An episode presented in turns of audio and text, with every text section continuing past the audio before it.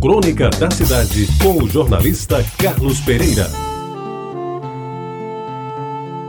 Amigos ouvintes da Retabajara, falando sobre Copas do Mundo de Futebol, eu devo lhes dizer que a Copa do Mundo de 70 eu vi pela televisão em cores no Rio de Janeiro, no apartamento do saudoso colega e amigo José Neutel Correia Lima, em Copacabana. Lembro que depois do quarto gol do Brasil, na histórica vitória sobre a Itália, o povo saiu às ruas e era felicidade geral, com carros e caminhões enfeitados de verde e amarelo. E um detalhe ficou na minha memória: uma jovem de pé em cima do capô de um carro com uma capa de plástico que lhe cobria o corpo e que ela, bonita como uma deusa, abria de vez em quando, mostrando todo aquele corpo que Deus lhe deu, sem nada por baixo, diga-se de passagem.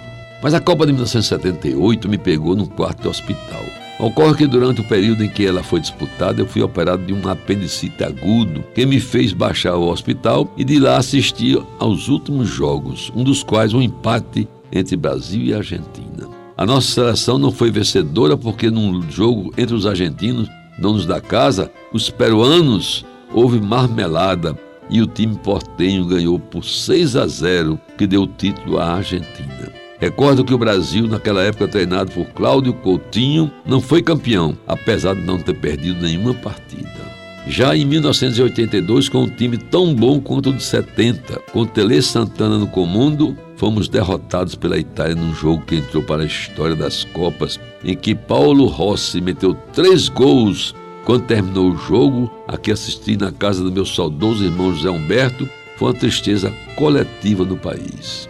Tínhamos uma das melhores equipes em que predominavam verdadeiros craques como Falcão, Júnior, Zico, Sócrates, Toninho Cerezo, que desenvolviam um futebol de encher as vistas de todos. No final, meu irmão passou mal e chorou. E no instante em que era consolado, me perguntou: Carlos Pereira, Será que eu vou assistir à próxima Copa? E eu respondi: É claro, Zé Humberto, você vai assistir ainda muitas Copas. Esqueça esta, virão outras e vamos ver novamente o Brasil ser campeão.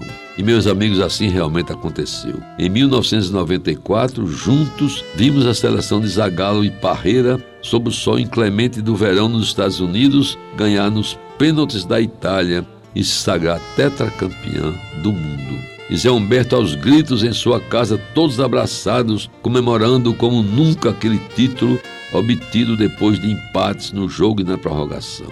E novo sucesso da Canarinha em 2002, na Coreia e no Japão, nos levou ao pentacampeonato. E mais uma vez juntos vibramos. E no final da Copa de 2010, na África do Sul, Zé Humberto, já um tanto combalido, voltou a insistir na pergunta: Será que vou assistir à próxima Copa do Mundo que vai ser no Brasil? E eu, sempre disposto a apoiá-lo, repetia que veríamos juntos a disputa no nosso país e alcançaríamos o hexacampeonato. E em 2014, naquela Copa, Zé Humberto ainda chegou a ver pela televisão o fiasco da nossa seleção, sobretudo aquele lamentável e triste 7 a 1 que tomamos da Alemanha.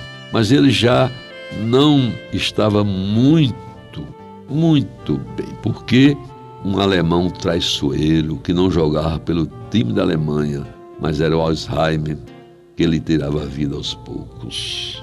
E hoje, depois da Copa da Rússia em 2018, e antes, eu devo dizer que, embora não me tivesse perguntado, eu ainda tinha esperança de que ele visse aquela Copa de 2018 mas Humberto nos deixou em outubro do ano retrasado e em todos os jogos do campeonato lembro dele, de suas alegrias, de suas tristezas, dos seus berros nos gols do Brasil, de tudo enfim que juntos vivíamos de quatro em quatro anos.